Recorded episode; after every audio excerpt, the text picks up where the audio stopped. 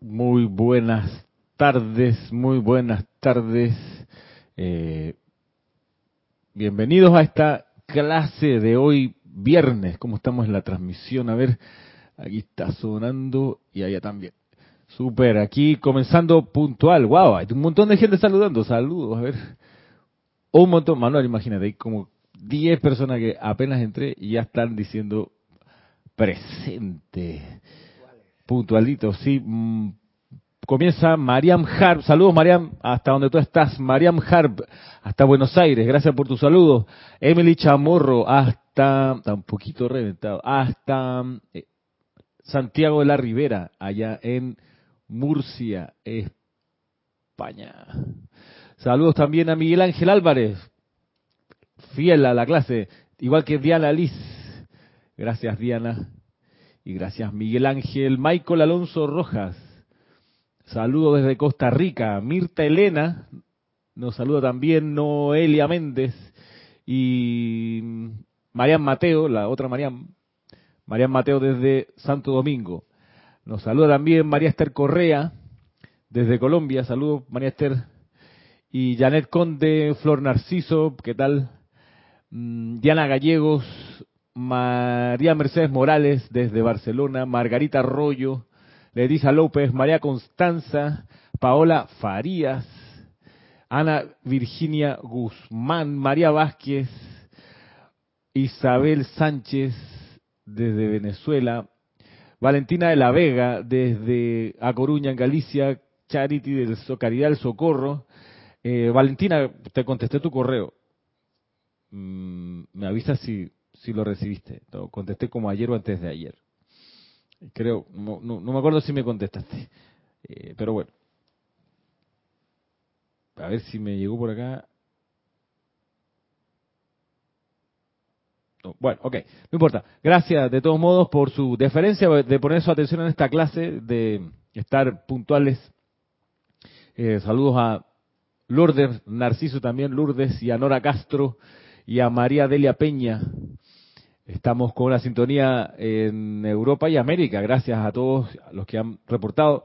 Y bueno, como les decía el viernes pasado, este próximo viernes, viernes 7 de abril, vamos a estar ocupados acá en la actividad interna que tenemos con el grupo Serapis Bay de Panamá en pleno y los estudiantes que van a venir, instructores y demás que estarán viniendo desde otros lugares de América a estar con nosotros esta semana que vamos a dedicar, por supuesto, a poner la atención en la presencia yo soy en los maestros ascendidos, considerando la instrucción del maestro ascendido San Germain que está en pláticas del yo soy y en instrucción de un maestro ascendido. Lo digo por si alguno de los que está escuchando esta clase quiere sintonizarse en conciencia con nosotros, lo puede hacer leyendo esos libros leyendo algún capítulo de cualquiera de estos dos libros, porque eso ahí donde nosotros vamos a tener puesta la atención.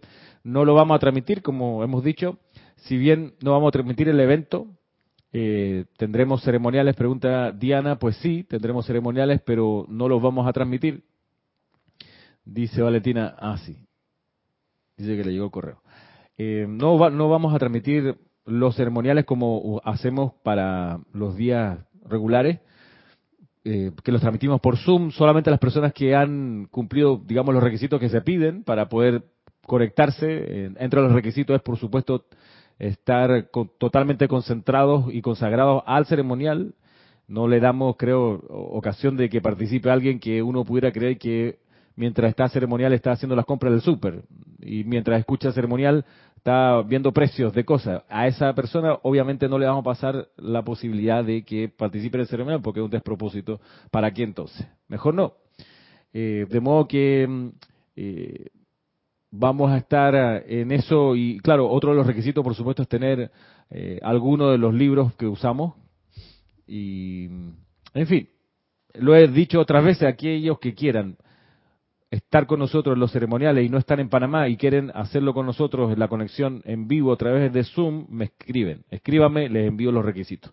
Con mucho gusto. Ramiro arroba serapisbay.com y con mucho gusto les paso los requisitos. De modo que la próxima semana, de miércoles a domingo, no estaremos transmitiendo, pero quisiera ver si de repente escojo alguna clase que me parezca importante y la puedo poner como estreno en el horario de la clase cuatro y media de la tarde, de modo que si alguien está por ahí y se quiere conectar, la, va a poder ver. Va a ser una clase pregrabada, de las que quizás sea bueno darle otra pasada, eh, pero estoy en eso, para que sepan, si quieren. Nos saluda Marcelo Vázquez, tanto tiempo Marcelo, y Roberto León, y también Rosaura desde Panamá, y Hermelindo Huertas, Adriana Rubio, y Hermelindo desde Bogotá, ambos. Bueno, gracias de nuevo por, por sus saludos y por estar en sintonía. Quiero que empecemos hoy un poco, en realidad, a continuación de lo que estábamos viendo la semana pasada, que empezamos a, revisar esta compilación que se llama El Resurgimiento de los Templos del Fuego Sagrado. Y me fui al volumen 4, que es el volumen que me di cuenta es el que menos he trabajado en clases. Y me parece que el material que está aquí, la compilación que se hizo, eh, vale la pena. ¿Y por qué vale la pena? Entre otras razones, porque esta serie, que son, es, un libro que tiene cuatro volúmenes, tiene toda la instrucción que los maestros ascendidos dieron para comprender cómo se hace para abrir y sostener un campo de fuerza, está puesta acá por temas, ordenado de acuerdo a los dones del Espíritu Santo. Ya lo he explicado otras veces. Y en este en este libro está, comienza el libro con el don de la piedad. Yo pregunto, ¿de qué rayo a través de qué rayo el Han, el Espíritu Santo, envía? Estoy haciendo esto así para que, tomándome el tiempo para que vayan pensando y haciendo memoria. El Espíritu Santo, el Han, envía su luz, la magnetiza desde el sol, la califica con confort y la la divide en siete rayos que dirige a los chojanes de los rayos. Cada choján absorbe una séptima parte de la radiación del Mahachohan y lo que absorbe el choján del rayo son los dones del Espíritu Santo y esos son los dones que luego el, el choján del rayo le da a sus chelas. Entonces, ¿qué rayo es a través del cual fluye el don de la piedad.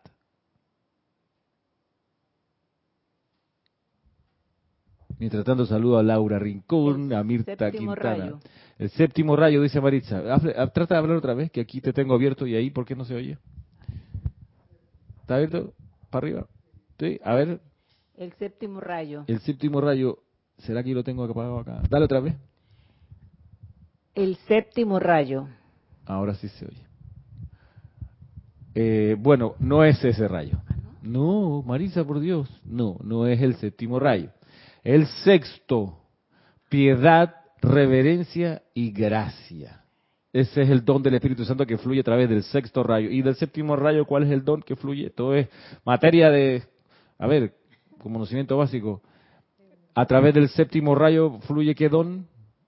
Manuel, ¿te acuerdas? La misericordia. No, es la llama de la misericordia. Los dones son emanaciones de una llama. mejor me voy a abrir la puerta, dice Marita, no sea que me agarren con otra pregunta aquí, que échala. Es Rosaura, debe ser Rosaura. Por aquí dice Mariam el rayo rosa, ¿no? Estamos diciendo, no, es el sexto rayo. Dice José Ramón Cruz que se escucha Marisa correctamente, claramente, gracias. Dice Diana Liz que a través del séptimo rayo fluye el don de la ecuanimidad, el equilibrio es cierto. Balance, ecuanimidad, equilibrio y dignidad espiritual. Esos, son los dones, o es el don del Espíritu Santo que fluye, a través del séptimo rayo. Equilibrio, balance, ecuanimidad y dignidad espiritual. Misericordia y compasión son la esencia del rayo violeta, o es una de las esencias del rayo violeta, la misericordia y la compasión. Eh, del sexto rayo, vuelvo para, para, para, decirlo bien, para que todos lo, lo... Rosaura, ¿qué tal? Buenas tardes. Dios te bendice. para beneficio de todos a través del voy a voy a hacer la lista completa, no sea que no sé qué, no quede la comprensión clara. Los dones del Espíritu Santo que fluyen a través del primer rayo son obediencia iluminada, humildad espiritual, respeto por Dios y por sus representantes. Ese es el don del Espíritu Santo que fluye a través del primer rayo, obediencia iluminada, humildad espiritual, respeto por Dios y por sus representantes. El don del Espíritu Santo que fluye a través del segundo rayo es sabiduría, comprensión e inspiración. El don que fluye a través del segundo rayo, vuelvo y repito, sabiduría, comprensión e inspiración. El don del Espíritu Santo que fluye a través del tercer rayo es el don de tolerancia y paciencia. Punto. Tolerancia y paciencia. Ese es el don del Espíritu Santo a través del tercer rayo.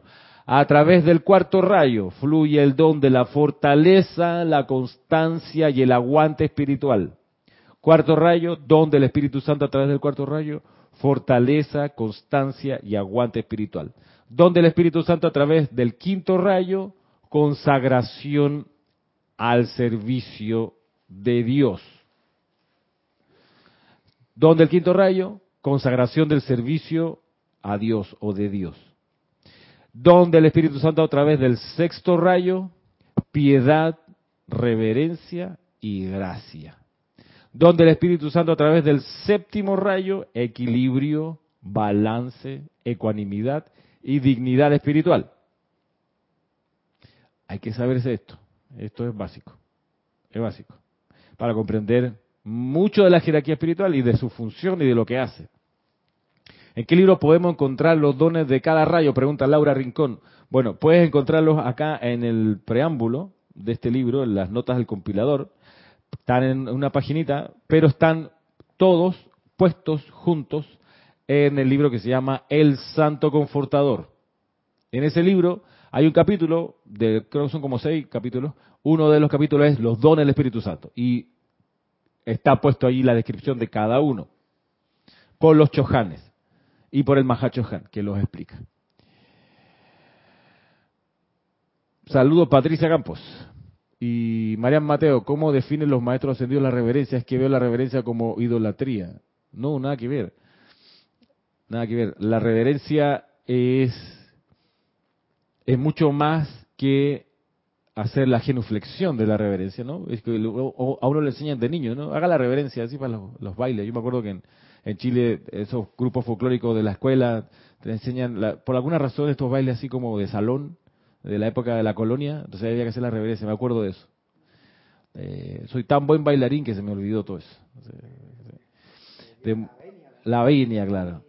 Tan buen bailarín que toco los instrumentos. ¿okay? Cuando alguien dice vamos a bailar, yo agarro un instrumento. Fantástico, eso es. Ese es mi, escudo. Y mm, no, la reverencia por la vida, o la reverencia que explica acá, es aquella donde eh, no hay idolatría, sino hay una, permítanme decirlo así, hay una, una conmoción espiritual tan intensa que solo te nace dar las gracias. La reverencia. O sea, y esa reverencia es un nivel de respeto eh, pero no es el respeto frío, ¿no? De, está bien, pues te respeto y no nos hablamos. No, no, es un respeto súper cálido, pero es un respeto lleno de admiración. Que no es idolatría, porque la idolatría sería honrar un objeto para que el poder que viene de la presencia, en realidad la persona se lo atribuya al objeto. Eso es la idolatría. Eso, ese objeto puede ser un político, puede ser una cosa, puede ser un tatuaje, puede ser algo que está afuera y que la persona le dio todo el poder. Dime, Rosaura. es un reconocimiento de Dios en cada en la vida. Claro, dice Rosaura que es un reconocimiento de Dios en la vida. Lo que pasa, Rosaura, para la próxima tienes que agarrar el micrófono así, mira, ponértelo así. Eso, eso es más serio. Claro. Sí, es un reconocimiento completo, pero emocional, intenso, intensamente emocional, la, reverencia. ¿En qué libro? Ajá. También puede ser que tenga que ver con el reconocimiento. María Vázquez pregunta, ¿con el reconocimiento? Sí. Pero como digo, esta reverencia, miren, y no hay que ser, esto, esto es algo que que nada, que vaya, el ejemplo que uso para esto es, a ver si, si funciona. Miren que no tienes que ser creyente para ser reverente.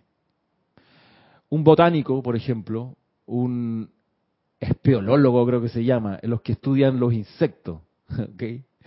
Eh, ah, y los científicos en general, ¿no? Pero los que se dedican, por ejemplo, a armar estas, estas cosas hermosas de, cristal y tienen un insecto con un alfiler y lo cuida, entonces le mantiene el, ambiente seco y es todo un estudio y las patitas, los colores y que le encanta hacer eso, esos, están generando ahí un nivel de reverencia por la naturaleza y son fascinados por esto. No tienen que ser creyentes en ninguna religión. De hecho, muchos científicos eh, se emocionan por, por cosas que tú dirías, que tiene. No, es que la hojita tiene unos lunares amarillos, esto no esto es una maravilla. no dan gracias al Señor, pero les encanta y esa esa emanación es reverencia. Entonces, claro, eso hace cortocircuito para la gente que cree que las cosas espirituales solo las vive la gente que está metida en la iglesia, ¿no? en realidad no. Y hay un ejemplo todavía más, Ah, dice Laura, wow, Ramiro, hace menos de una hora vi ese libro en mi librero y me dije, voy a leerlo, lo tengo en mis manos, gracias. Gracias, dice Nora, no tengo muy claro la diferencia entre los rayos y el fuego. Nora, bueno, y saludos Martín Cabrera, tanto tiempo. Los rayos y el fuego, los rayos y el fuego eh, es como la, diferencia entre el inicio y el final. el rayo emana de un foco o un ser de luz y el rayo es el punto donde ese, perdón, y la llama o el fuego sagrado es donde ese rayo toca una sustancia un poco más densa y comienza su regreso, ahí está la llama. Digamos que del el espectro lumínico que se vierte desde el Sol hacia la Tierra y desde el Mahachohan hacia la vida en la Tierra, ese espectro está dividido en siete rayos y cada uno de esos rayos Luego, cuando es enviado a la tierra y es recibido por una llama triple, por un ser consciente, ese rayo puede convertirse en llama o en fuego sagrado, que también se usa para, explicar lo mismo. Es ahí donde uno se da cuenta, por ejemplo, que hay más llamas que rayos. Hay siete rayos, pero hay muchas más de siete llamas. Hay develadas 34 pero hay muchas más que no conocemos. Los maestros dicen muchas más llamas que eh, nosotros tenemos en nuestros templos, pero no vale la pena que ustedes sepan tanto, porque en realidad, si apenas uno está lidiando con la llama triple aquí, ¿cómo hago? Entonces, amor, sabiduría y poder, la libertad. Imagínate, les decimos que hay 450 llamas. ¿Para qué? Puro conocimiento y nada de uso. Es mejor saber menos y usarlo mejor. Entonces, por eso nos develaron no todo el universo de llamas, sino las que podemos usar y por eso es que, llegado algún momento en la vida, el estudiante de la luz tiene que poder consagrar su conciencia, su sentimiento, su devoción a uno de los fuegos sagrados, a una de las llamas. Uno escogerá. Del séptimo rayo, hay gente que le encanta el séptimo, lo mío el séptimo rayo, porque, entonces tienes, ahí tienes tres opciones de llama. La llama de la misericordia y compasión, la llama de la purificación, la llama violeta de purificación y la llama violeta de la liberación. Son los tres grandes manifestaciones del fuego sagrado que viniendo el séptimo rayo se convierten en fuego sagrado, que es el rayo regresando. Para que no se vaya sin haber dado sus bendiciones, el rayo necesita que alguien los magnetice, los sostenga e irradie los dones que salen de, esa llama. No sé si estoy diciendo demasiado. Por ejemplo, podemos fácilmente comprender que de la llama violeta de liberación, que es la llama violeta que está en el templo de la llama de la liberación del Maestro Sentido San Germain, en Transilvania, de ese foco de fuego sagrado, de la llama de la liberación, emanan dones. ¿Cuáles? El equilibrio, el balance, la ecuanimidad y la dignidad espiritual van a salir, van a sentirse. No sé si ustedes han estado cerca de una fogata en la playa. Tú te, tú te, pones a cierta distancia y sientes el calorcito de la fogata o en la estufa en la, o en la cocina. Tú enciendes y, y de, ahí, de algunos centímetros, ya sientes la radiación de la llamita. Eso que irradia son los dones de la llama. Entonces la llama violeta, por ejemplo, la llama violeta de misericordia y compasión, uno de sus dones es la, es la sanación es el perdón, otro de los dones.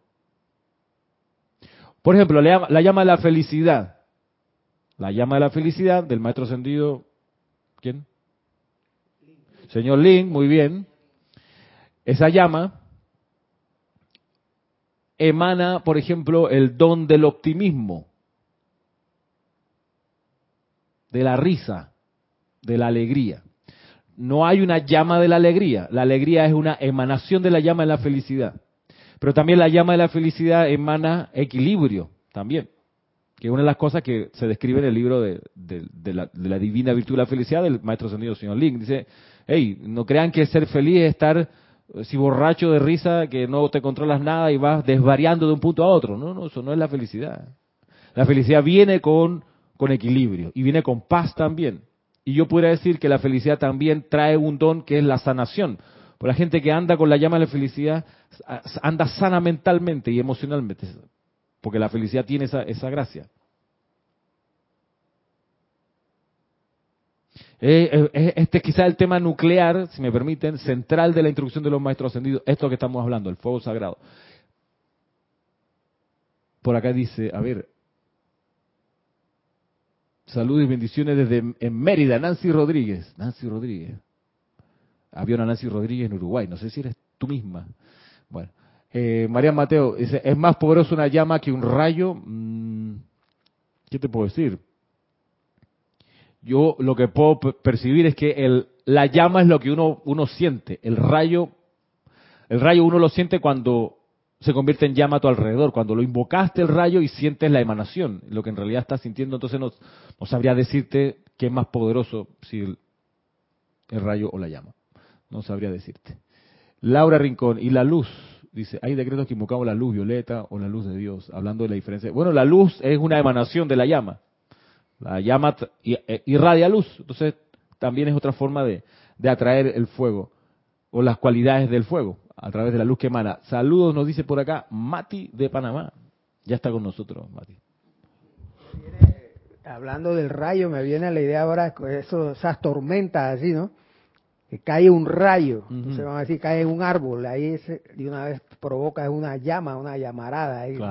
Viene hacia él y eso es lo que provoca el rayo, ¿no? Entonces emana ahí la llama del, Sí, correcto. producto del rayo. Cuando el rayo toca la tierra o toca el árbol o toca el machete el campesino que le dijeron, está lloviendo, ¿qué hace ahí? Métase. Ah, no, yo tengo que terminar. ¡Pam! Le cae el rayo en el machete y se llamaba campesino. O sea, ya es estadística. ¿Ah? El ganado también le pega un rayo, claro, tiene que guardarlo. O, los pescadores, ¿no? La otra vez en el río Chagre aquí le cayó un rayo a uno que está en los botecitos, eso que, que hay por ahí. Se puso a llover, lo pilló en la mitad del río Chagre, que es ancho, estaba regresando, ¡pam! En fin, Betina Plaza dice unificada a esta poderosa introducción. Ah, ¿qué tal? Saludos, Betina. Por acá dice Valentina, y es también de color verde la llama de la felicidad. No, la llama de la felicidad es dorada. La llama de la felicidad es dorada, señora, dorada. Y lo digo porque aparece así descrito en los libros, en el libro de la virtud de la felicidad. El Mahacho Han por ahí lo cuentan, está hablando de no sé qué, y bueno, y la llama dorada de la felicidad. Yo también, cuando leí eso, quedé en shock, yo siempre pensé, en mi estructura rígida mental, si es del quinto rayo, es verde. Oh, sorpresa, es dorada. Igual que la llama de la paz. Ah, oro rubí. No, es dorada con radiación azul eléctrico. Y la de la sanación. Y la de la sanación dorada. En realidad es curioso el tema de la llama de la sanación, porque no se habla de, no se describe la llama a la sanación en los libros. Se le mencionan las invocaciones en algunas. Eh, ahora, se habla de, que sí, sí, ocurre la sanación cuando se equilibran los vehículos, cuando se purifica. Entonces, a veces, por ejemplo, se llega a la sanación a través de la pureza. Y tú te purificas los electrones y los sanas, claro. O, como les digo, a través de la felicidad o de la misericordia. Es, bien interesante. Dice Rosmarie, entonces no es correcto decir llama violeta, sino rayo violeta. Las dos maneras es la correcta, lo que pasa es que es una cuestión de, estado de conciencia de lo que uno quiere. Si uno quiere invocar la llama violeta, bueno, saber que uno la tiene que calificar, ¿no? Decir, bueno, en realidad yo quiero la llama violeta de purificación del arcángel Zadkiel, o la llama violeta de liberación del maestro ascendido San Germain, o la llama violeta de misericordia y compasión de la amada Lady Guanyin. Entonces tú tienes que discernir ahí, depende de lo que quieres como efecto. Pero el rayo, entonces uno lo invoca el rayo desde quienes envían el rayo, que vamos, vamos a poder pensar que es el Elohim del séptimo rayo, que trae el rayo a la tierra, el Elohim, Arturus y, y la señora Diana, o del sol, Helios y Vesta. Manuel. Digo, referente a las invocaciones, en los libros de invocaciones y decretos, la mayoría de los decretos e invocaciones dicen es eh, llama. Sí. Todos se refieren a la llama, muy pocas veces invocan el rayo. Muy pocas veces. Por ejemplo, donde hay sí una invocación al, y tiene todo el sentido, al rayo es cuando se inicia un ceremonial, la invocación que se hace, por ejemplo, a los siete arcángeles, entonces uno va encendiendo las velas y uno dice, el primer rayo del arcángel Miguel y la señora Fe, la legión azul real, o invocamos al arcángel Miguel la señora Fe y a los ángeles, en fin, es el rayo que se magnetiza y se sostiene el fuego. Y esto, eh, como les digo, es, es muy importante para el tema de, de, de esta serie de clases que quiero que nos concentremos en comprender en qué consiste un campo de fuerza. Porque de hecho la instrucción de los maestros ascendidos, si la miramos con atención, va a que el estudiante de la luz comprenda que lo que la jerarquía estaba pensando era el resurgimiento de los templos del fuego sagrado. ¿Por qué resurgimiento? Porque en alguna época existieron en el plano de la forma los templos del fuego sagrado. La gente podía ir, si tenía ciertas calificaciones, al templo. Había un sacerdocio que lo sostenía.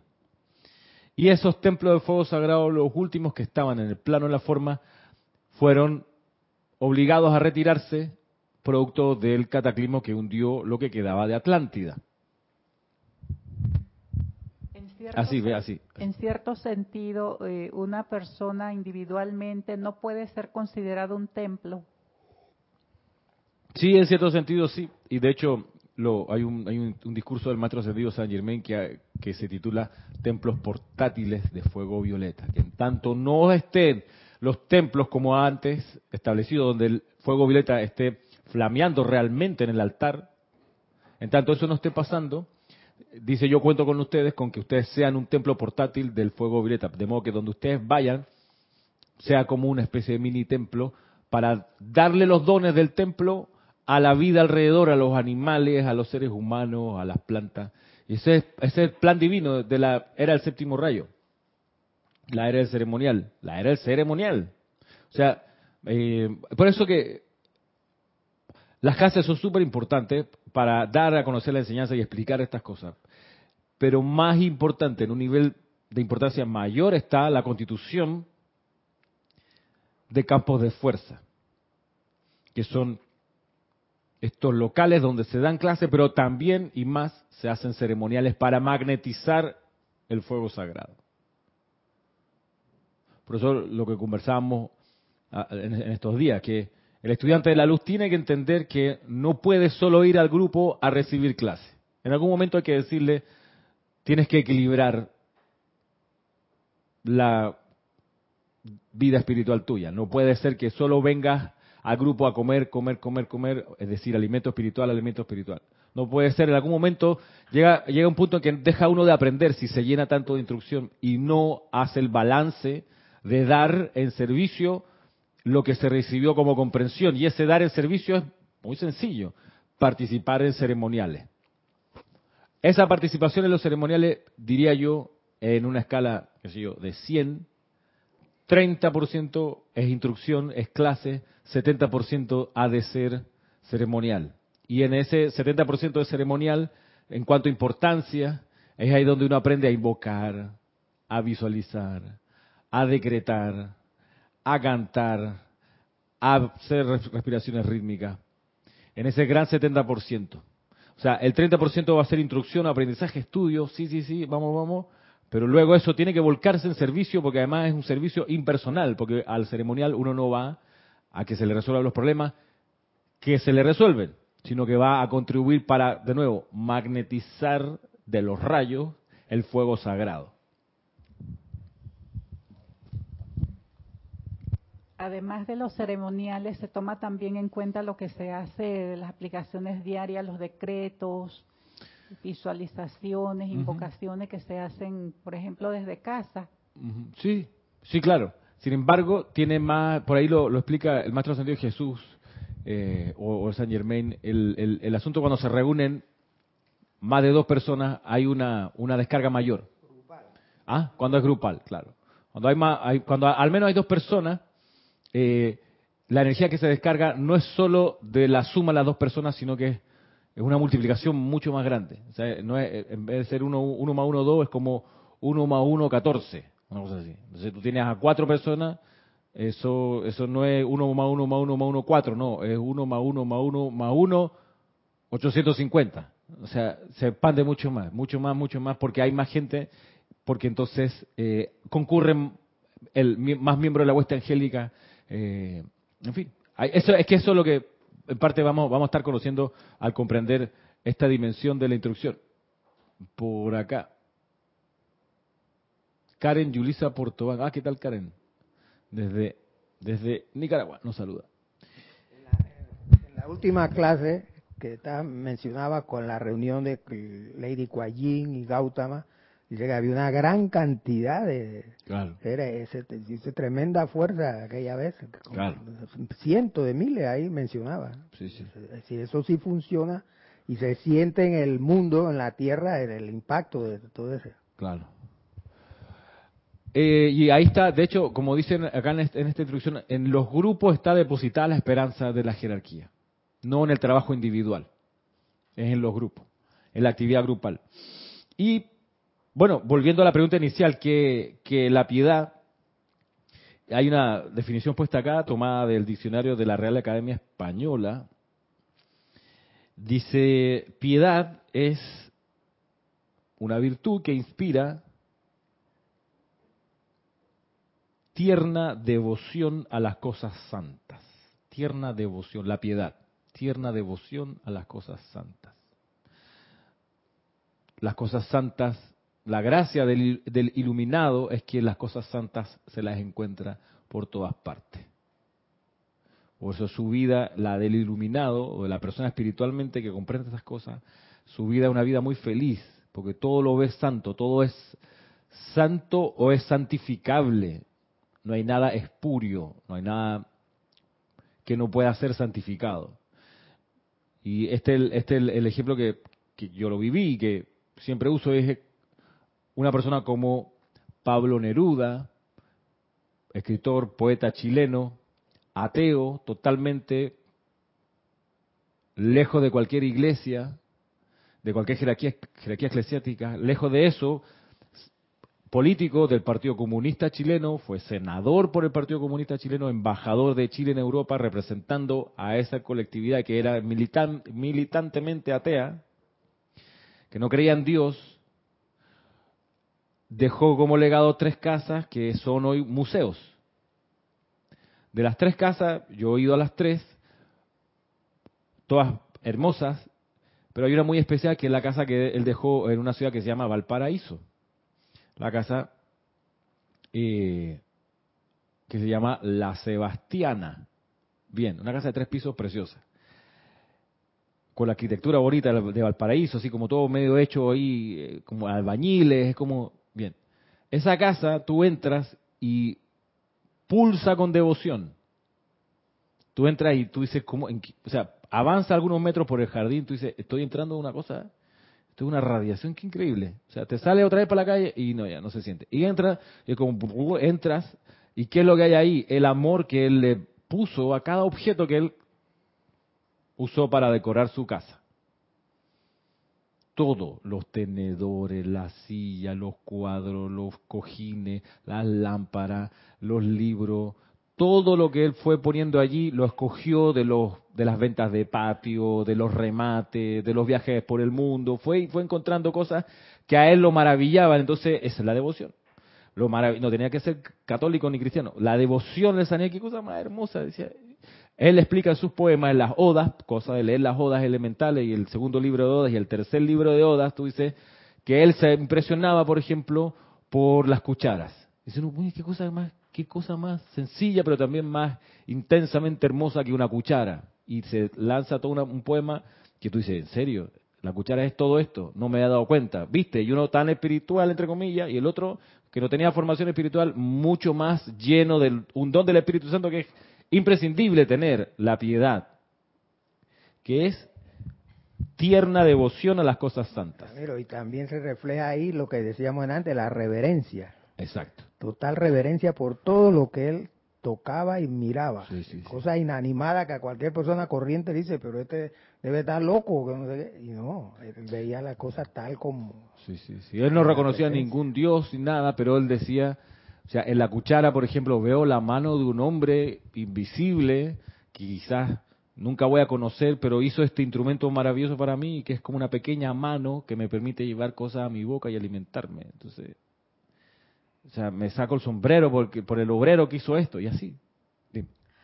Digo, lo veo así también, Ramiro, como que él de vidas anteriores, tal vez, él vivió esa, esa parte amorosa, no sé si estaría realmente en otra, eh, bueno, participaría en alguna iglesia o no, pero lo trajo a colación en esa época que él estuvo aquí y le, y le dio ese amor y, lo, lo impartió, que eso es lo que a uno le queda y el asombro de ver cómo él fue guardando, como lo describes, ¿no? Entonces me quedo... Botellitas, jarroncitos, vasos. Que, que no todo el mundo nos como que sentimos eso por ese por ese objeto. O, hasta por un bueno sí porque debe ser más por un objeto porque el objeto es algo que realiza la mano del hombre verdad entonces yo digo pues, no, es muy impresionante. valga que él, cuando la primera vez que salió como cónsul de Chile fue a el lejano oriente y lo mandaron destinado a dónde? A Ceilán, que es el sitio donde está el templo de quién? Del Mahachohan. Claro, quién sabe si ahí absorbió algo de la radiación. Eh, lo describe en una de las poesías que tú dices ahí en el radio, cómo él se convirtió en poeta. Sí, fue esa edad. Fue una cosa Llegó la poesía a buscarme. Él fue describiéndolo ahí, ahí nos damos cuenta nosotros ahora, como está diciendo, cómo le llegó todo eso. Sí, sí, una cosa así. Uno puede leerlo como, como una cosa muy, muy espiritual, muy, una iniciación muy mística, cuando él dice, o fue, fue a esa edad, llegó la poesía a buscarme. No, no eran voces, pero eran cosas. Y entonces entonces la piedad, tierna devoción por las cosas santas.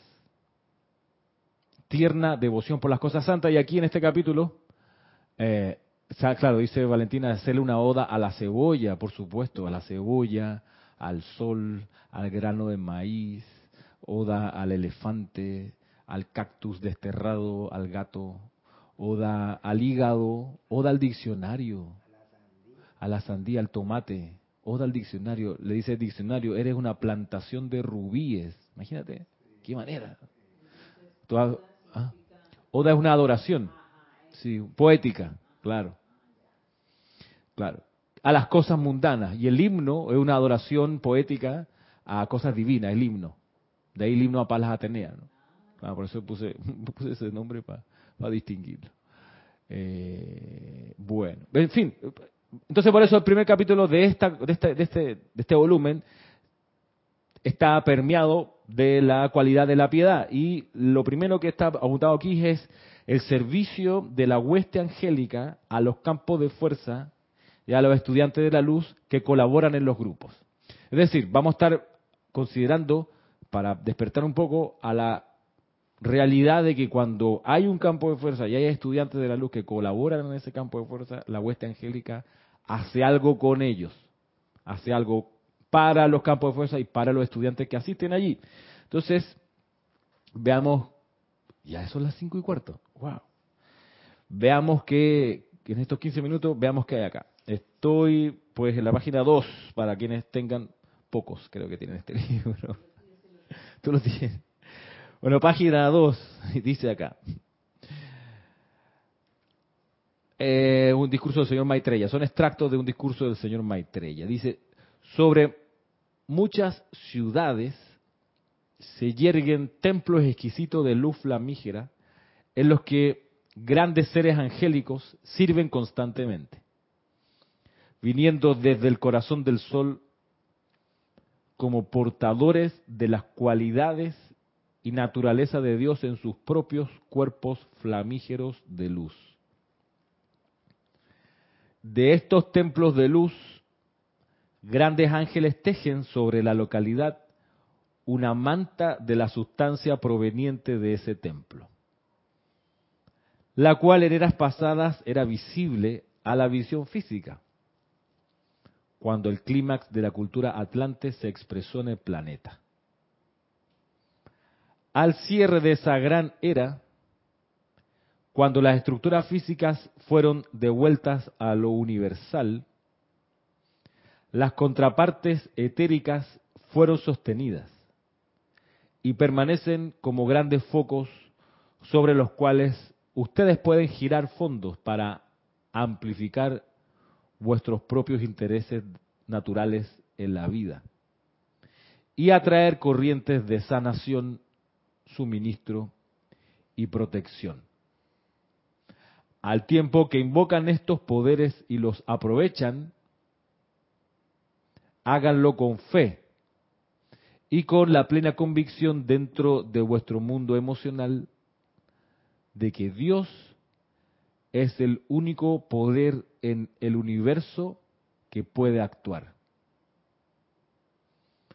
Antes de venir acá, dice el señor Maitreya, antes de venir acá al campo de fuerza donde estaba hablando, me sorprendió ver la radiación de amor y luz que rodeaba vuestro santuario y ver los seres angélicos de pie, formando una pared de luz viviente alrededor del edificio,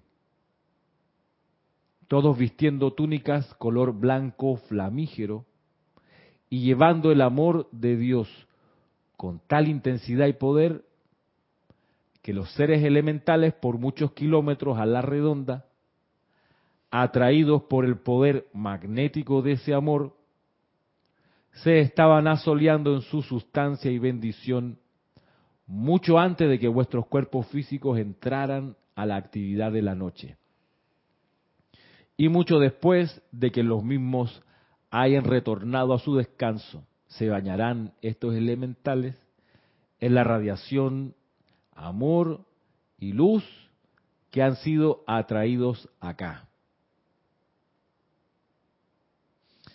Hoy es viernes, pasado mañana es domingo de Ramos, aquí en el calendario, antes de Semana Santa. Y entonces justo viene esta referencia del señor Maitreya, dice, durante el domingo de Ramos alrededor del mundo, los corazones, las mentes y las conciencias son volteadas hacia la festividad de la Pascua, cuando la fuerza de oración ascensional de la humanidad es mayor que en cualquier otro momento en el año calendario.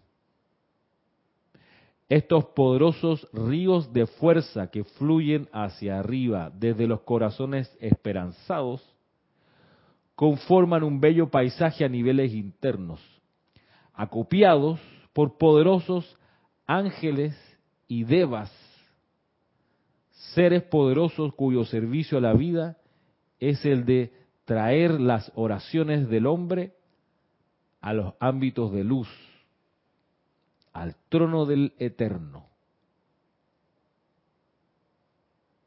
El señor Maitreya.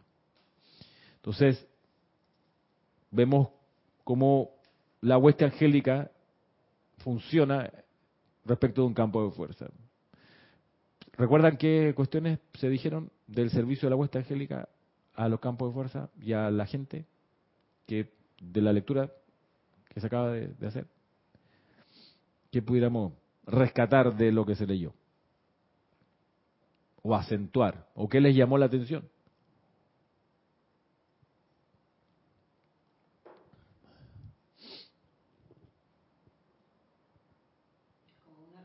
Ah, pero al micrófono.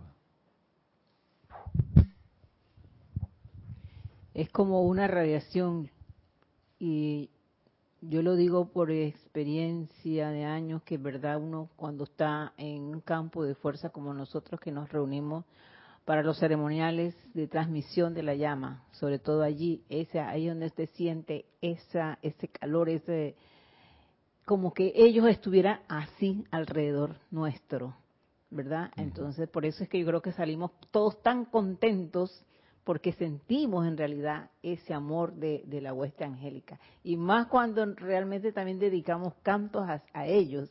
¡Wow! Digo, esto es enorme. Claro. Bien. ¿Qué más quisieran acentuar o destacar? Mientras saludo aquí a Lourdes del Carmen, ¿qué tal? Lourdes del Carmen desde acá, Panamá, me parece. Y Rosa Vargas, desde el grupo Señor Gautama, en Chillán, en Chile. Entonces, bueno, retomando lo que dice Maritza, aquello de que eh, alrededor de un campo de fuerza se forman estos ángeles con una radiación de amor. Y eso, como decía acá, hace que haya un contagio de ese amor muchos kilómetros a la redonda y que muchos seres de los elementos se bañan en esa radiación alrededor del santuario. Por eso constituir un campo de fuerza, un grupo que se dedica a esto, es una bendición mm, muy grande alrededor también, no solo para los que asisten. Y lo otro, ¿se acuerda lo que dice acá de, que mm, sobre muchas ciudades hay están los, focos, los templos etéricos que antes estuvieron en plano de forma, que se, se, quedan, se quedaron en la forma etérica sobre las ciudades y que los ángeles tejen como una capa alrededor del templo y esa capa la hacen la advierten como bendición para las ciudades que están abajo, ¿no? Dice, tejen, los ángeles tejen sobre la localidad una manta de la sustancia proveniente de este templo, una manta, y esa manta, esa, esa radiación, la vierten hacia la ciudad. Ese es otro servicio de la hueste angélica. Además del de rodear el campo de fuerza para intensificar o sostener allí su perfección. Y lo otro es que dice que cuando hay un momento en el año donde aumenta la oración de la humanidad, hay ángeles que agarran esa oración y la llevan al trono del Eterno, dice así. ¿Se acuerdan? Que también hacen ese servicio como de delivery, de, de mensajero. Agarran la gente que está orando, ¿sí? Y la llevan. Mensajeros de Dios. En vez de traer una bendición, ellos son ángeles y devas que agarran la oración, las peticiones, o los, los, actos de amor hacia la divinidad, y lo envían entonces y cuando dice templo del Eterno, eh, al trono del Eterno, ¿qué, quiere decir el trono del Eterno? Vuelvo a leer mientras piensan, dice, estos poderosos ríos de fuerza que fluyen hacia arriba desde los corazones esperanzados, esos ríos de fuerza son las oraciones, ¿no?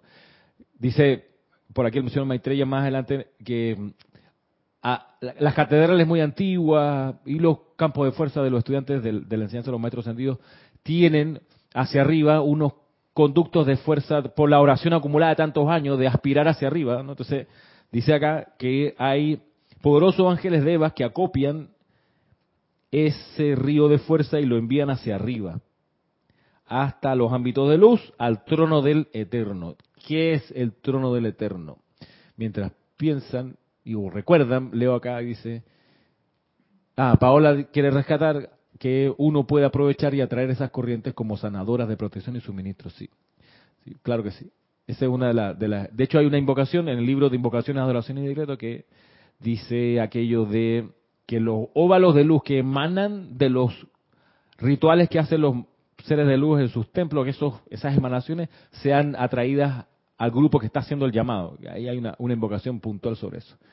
Dice Flor, Ramiro, a mí también me llamó la atención la manta que tejen grandes ángeles. No imagino cómo es esa manta. Es como radiación, es como radiación, a mí también me parece.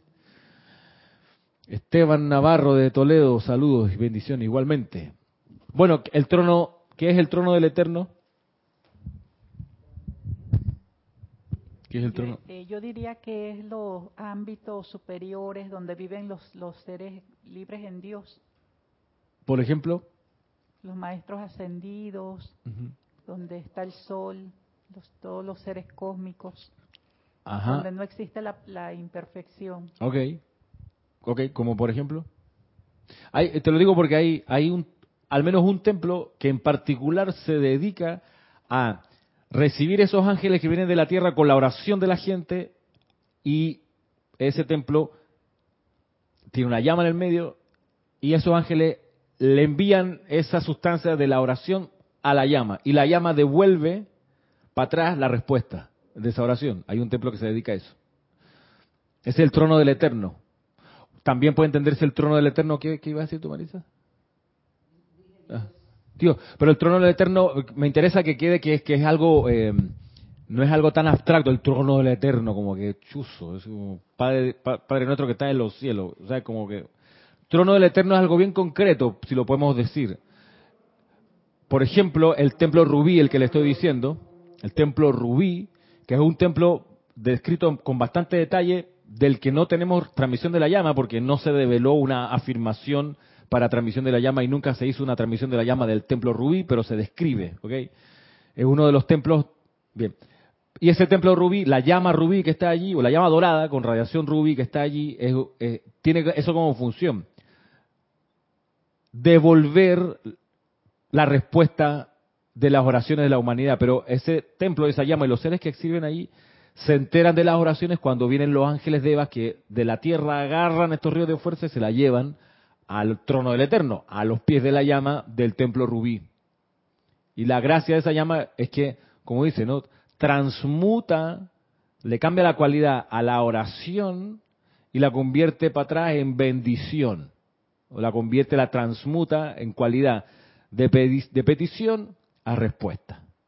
Ese es lo que hace el templo rubí, pero también el trono del Eterno bien puede ser cualquier otro foco, por ejemplo, el del señor Gautama. La llama triple que sostiene el amado Gautama, ¿en qué, en qué templo, Marisa?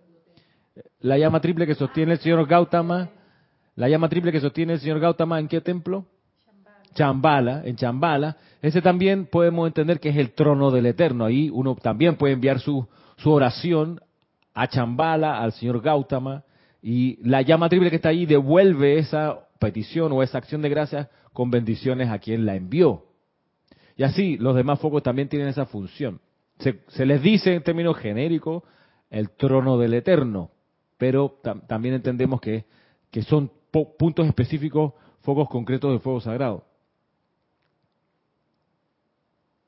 Nos saluda Alonso Moreno. ¿Qué tal, Alonso? El trono del Eterno, dice Rosmarí, puede ser los dioses solares Helio y Vesta. Sí, también. ¿Cómo estamos de tiempo? 26, 6, 26. ok, seguimos. Dime. Una pregunta, Ramiro. Entonces, si, se, si, si él se refiere al templo rubí, que también de ahí emana la paz emanan la respuesta a las oraciones.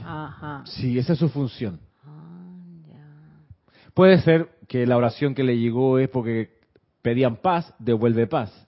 Puede ser que la petición es, no sé, cualquier otra cosa y devuelve aquello que se está, se está pidiendo. Porque dice paz, a los hombres de buena voluntad. Pero de repente alguien puede decir, mira, necesito que me tengan buena voluntad en mi trabajo y ora al templo rubí y el templo rubí le devuelve buena voluntad. No, necesito tener más inteligencia. Ora a la presencia yo soy o está en esa oración y los ángeles agarran esa solicitud de mayor inteligencia, la llevan al templo rubí y la, la regresa como inteligencia. O como consagración, o como perdón. De verdad que uno cuando se mete en esa radiación de ese templo, Dios mío, se siente como algo especial de verdad. El Templo Rubí, tenemos un canto al Templo Rubí, ¿no? Sí, sí, que, es muy querido.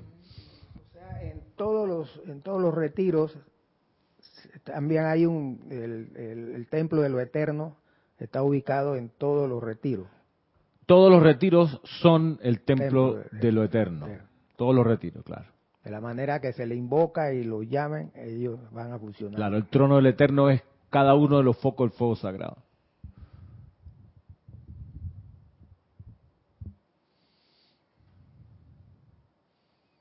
Cuando uno contempla la palabra trono, estamos pensando en poder, ¿no? Alguien que se sienta en el trono es alguien que decide sobre la vida del reino. Está sentado en el trono, tiene el poder, ¿no? Cuando uno está en el baño, que es otro trono.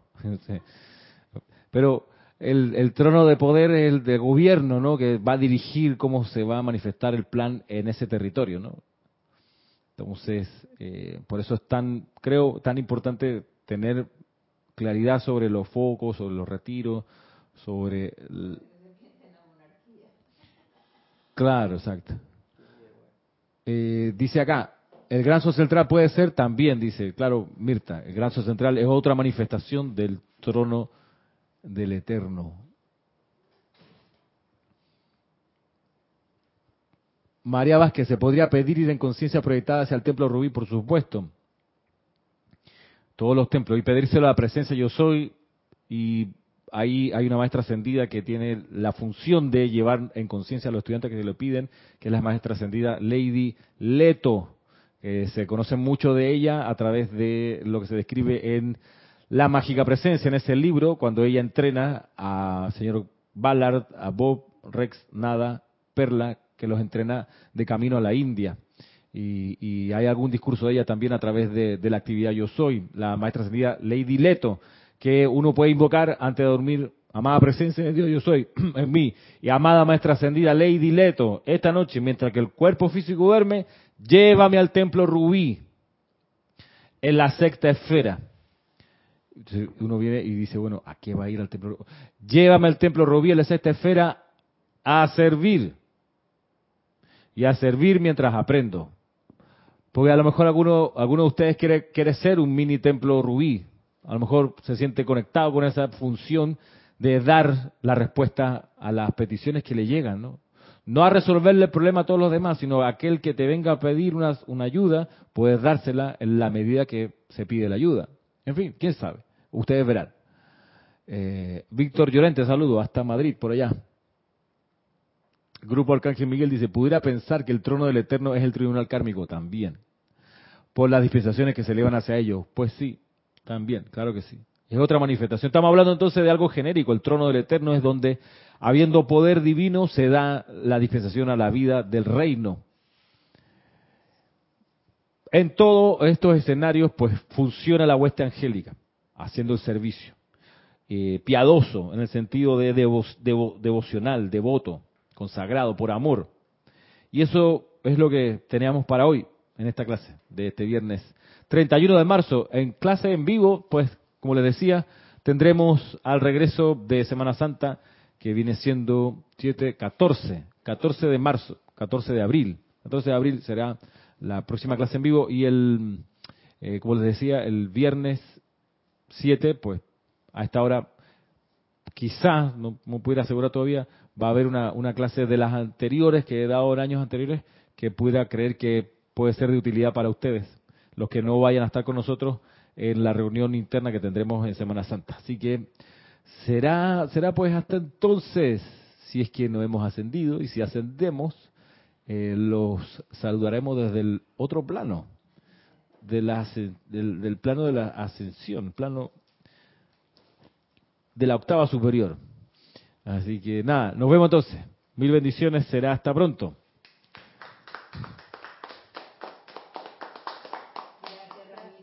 Bueno.